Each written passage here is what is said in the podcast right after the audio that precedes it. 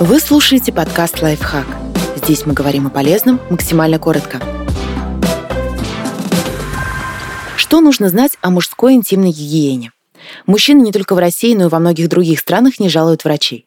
По статистике, после осмотров у врачей в детстве в следующий раз мужчина к ним попадает уже лет в 50 с серьезным заболеванием. Особенно не жалуют они урологов и андрологов. Но пенис такой же уникальный орган, как и вагина, и требует не меньшего ухода и куда большей аккуратности и внимательности в вопросах гигиены.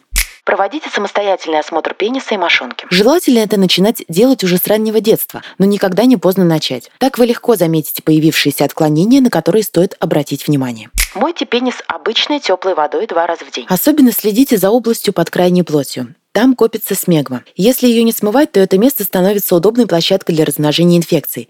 Использование гелей для душа со специфическими запахами ярко-синего цвета и с ментоловыми отдушками не приветствуется. Это может вызвать и аллергические реакции, и непереносимость каких-то компонентов предохраняйтесь. Постоянно используйте презервативы при половых контактах с новыми партнерами или теми, чьих результатов анализов на половые инфекции вы не видели.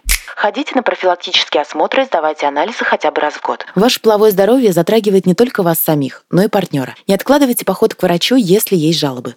Например, онкологические болезни могут развиваться стремительно и очень агрессивно.